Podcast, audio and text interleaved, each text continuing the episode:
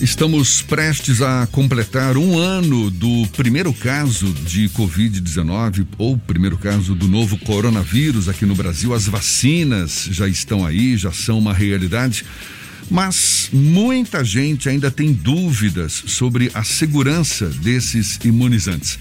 As vacinas seriam mesmo confiáveis, ainda que desenvolvidas em um tempo bem menor em comparação às demais vacinas produzidas no mundo? E quanto aos efeitos adversos que elas ainda podem apresentar? Pois é, a gente fala mais sobre o assunto e conversa agora com o médico infectologista Adriano Oliveira, nosso convidado no Issa Bahia. Seja bom, bem-vindo. Bom dia, doutor Adriano. Bom dia, bom dia a todos, bom dia aos ouvintes. Pois é, por mais que já tenham sido realizados testes com as vacinas, eficácia comprovada, Anvisa já autorizando a aplicação de pelo menos da Coronavac aqui no Brasil. O senhor acredita que a gente só vai comprovar a eficácia dessas vacinas já disponíveis depois de aplicadas na população em geral ou não? Veja bem, Jefferson, é, a gente precisa entender exatamente o que a gente quer é, com, esses, com esses fármacos. Todas as vezes que se desenvolve um fármaco, a primeira pergunta que você tem que responder é se ele faz mal ou não. É, e isso está comprovado, a vacina não faz mal, ela passou por esses testes. É, essas vacinas já foram testadas em mais de 30, 40 mil pessoas ao, ao redor do mundo e já está provado que elas não fazem mal. A segunda pergunta que a gente tem que responder é: elas fazem bem? É, todas elas, é, pelo menos essas que se é, pensam em usar no Brasil e também as que estão sendo usadas nos Estados Unidos, a Pfizer e a Moderna, mostraram que são capazes de induzir uma resposta imunológica vigorosa contra o vírus. A pergunta que sobra é quanto tempo esse benefício vai durar? Essa é uma pergunta que não tem resposta, porque para respondê-la nós precisamos de tempo, e tempo é uma coisa que a gente ainda não tem com essa doença.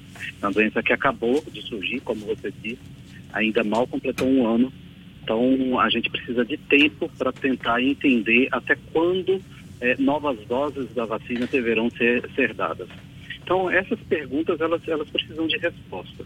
É, se as vacinas são confiáveis do ponto de vista da capacidade de produzir mal, são confiáveis, isso a gente pode dizer. Sabe-se que vacina é um fármaco que, é, classicamente, se você for pegar todas as vacinas que temos aí, elas não produzem mal além de um mês, ela não produz efeito adverso além de um mês depois de aplicada. Um mês, 45 dias no máximo.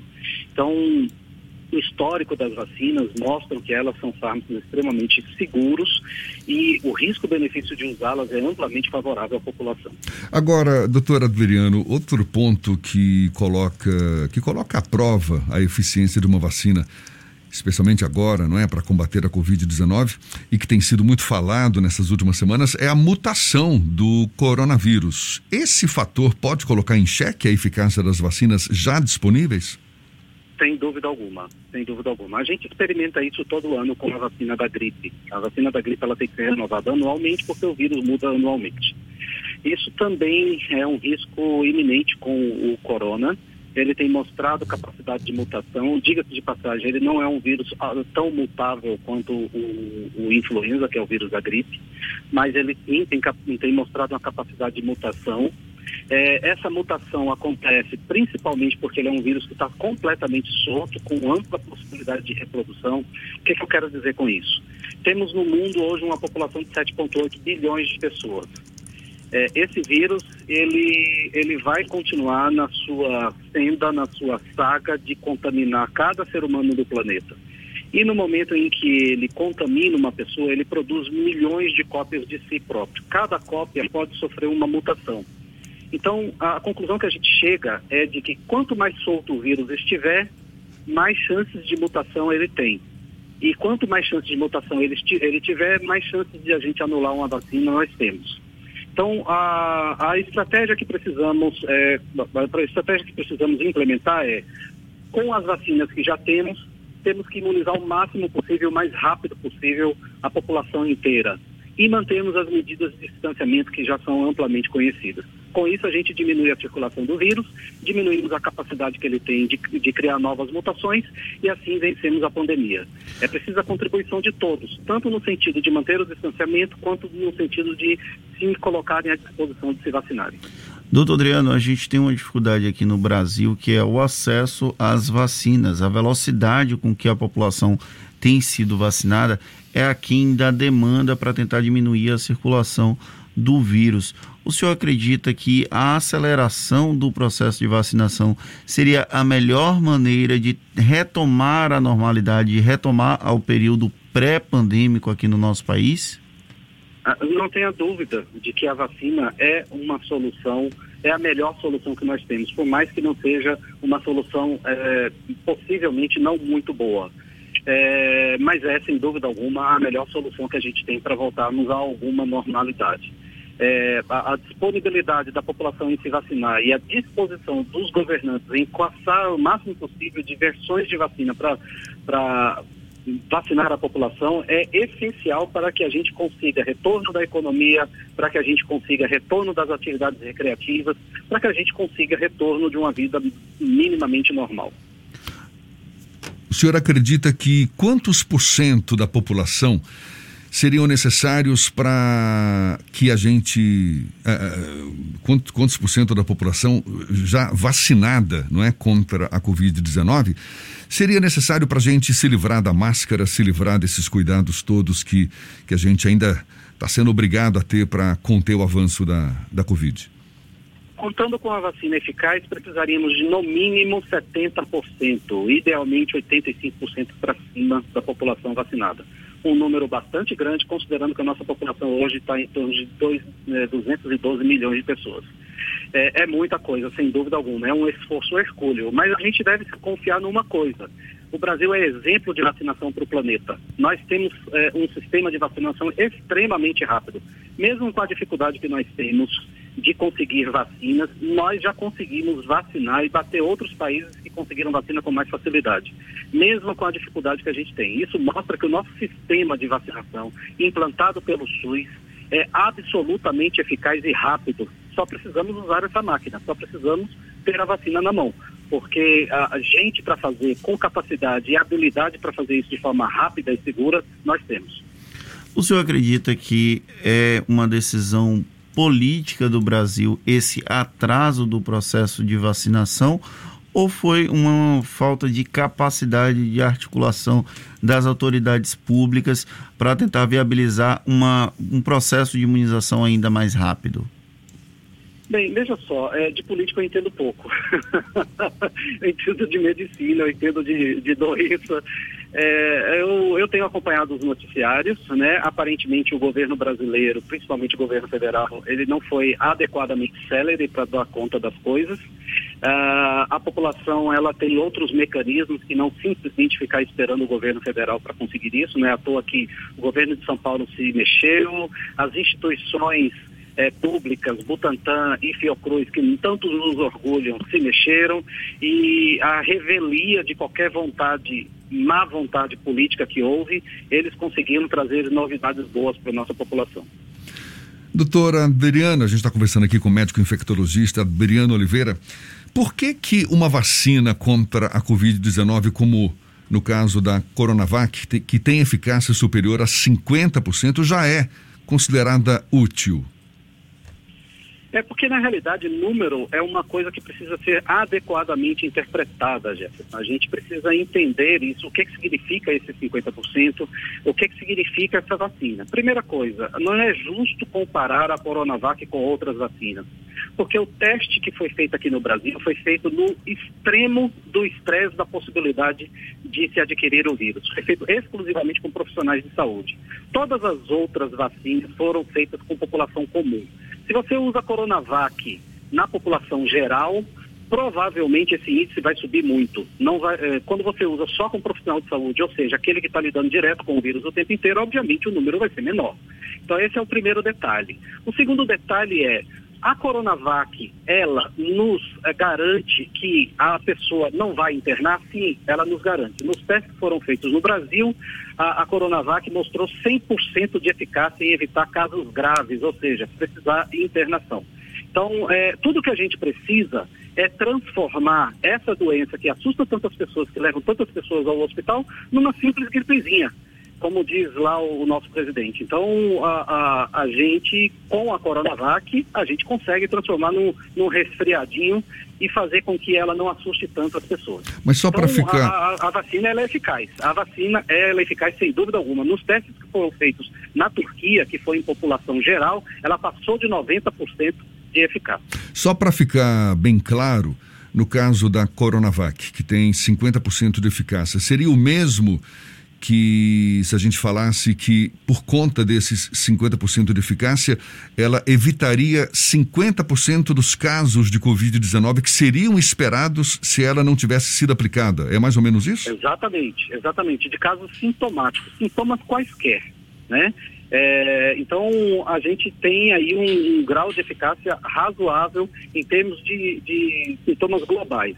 Agora, é, em termos de casos graves, ela, ela dobra esse valor, ela é 100% eficaz. Doutor Adriano, para além da pandemia, nós passamos por um processo de que tem sido batizado de infodemia, do excesso de informação e de informações não necessariamente precisas o que tem gerado, inclusive, um ruído na comunicação sobre a efetividade das vacinas que o Jefferson acabou de trazer, mas também sobre a necessidade de ser vacinado. Eu já ouvi pessoas falando que preferem não se vacinar porque é uma decisão que cabe a ela, porque é um direito individual. Porém, durante o processo que envolve uma pandemia, a decisão sobre se vacinar ou não é muito mais coletiva. Como é que a medicina tem lidado com situações como essa, da população se recusar a tomar a vacina? A recusa uso de, uh, ao uso de vacinas, seja elas quais forem, a vacina de sarampo, a vacina da, da poliomielite, é um, um evento que não é novo. Na realidade, existem verdadeiras associações na Europa voltadas para é, orientar as pessoas que não se vacinem. É, infelizmente, o, o, a, o equívoco de interpretação e a má informação leva a esse tipo de situação. A, as pessoas, ao invés de fazer uma associação para acabar com a fome no mundo, faz uma associação, gastam esforço, dinheiro, tempo para fazer uma associação para fazer as pessoas é, deixarem de se vacinar, o que é um verdadeiro absurdo. É, infelizmente, é lidar com a, com, com a com a, com a, corrente, né, Fernando? A gente tem que nadar contra a correnteza, a gente tem que tentar fazer um serviço contrário, informar adequadamente a população. Nós temos realmente uma infodemia, gostei da, da do neologismo, é, é, o problema é que essa infodemia ela tem uma qualidade absurdamente questionável, né? As informações que vêm e, que, e, e, a, e a, inocência das pessoas em acreditar tudo que chega via WhatsApp, via aplicativo, é, faz com que as pessoas tenham a, a esse, esse receio. É, é, é importante que as pessoas entendam uma coisa: o mundo hoje é o que é por causa da ciência. Né? A gente tem hoje conforto, a gente tem hoje telecomunicação, a gente tem hoje internet, a gente tem hoje tudo por causa da ciência. Se você quiser confiar em alguma coisa, confie na ciência. Confie no que a ciência diz. Confie no que os órgãos representativos de ciência séria diz, dizem as universidades, as associações médicas.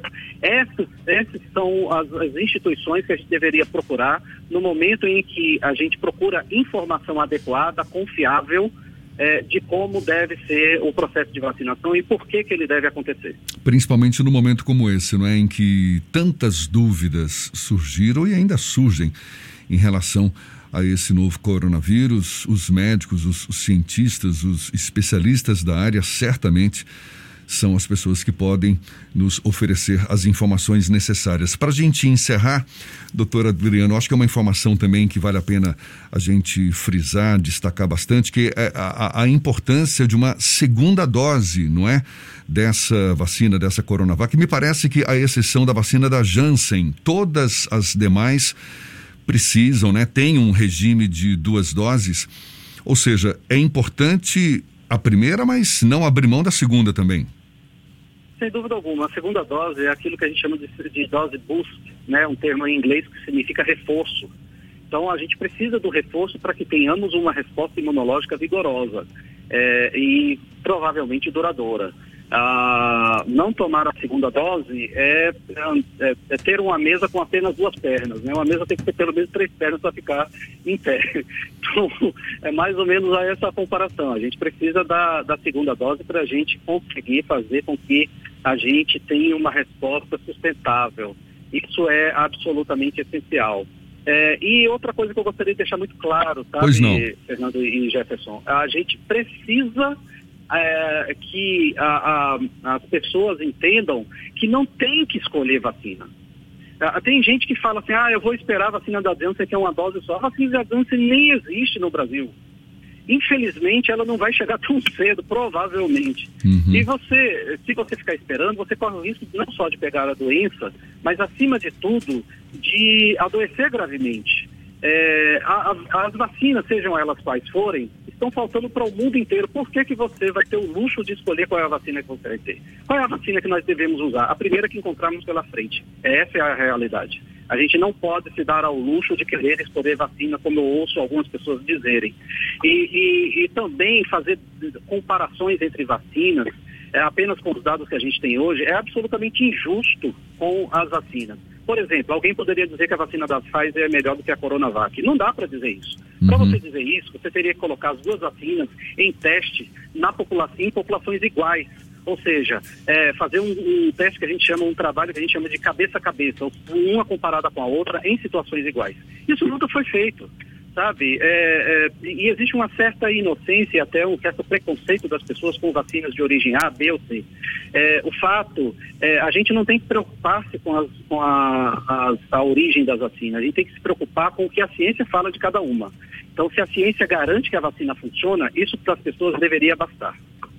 Muito bom, muito obrigado, doutor Adriano Oliveira, médico infectologista. Muito obrigado pela atenção dada aos nossos ouvintes. Bom dia e até uma próxima. Até uma próxima. Muito obrigado pelo convite.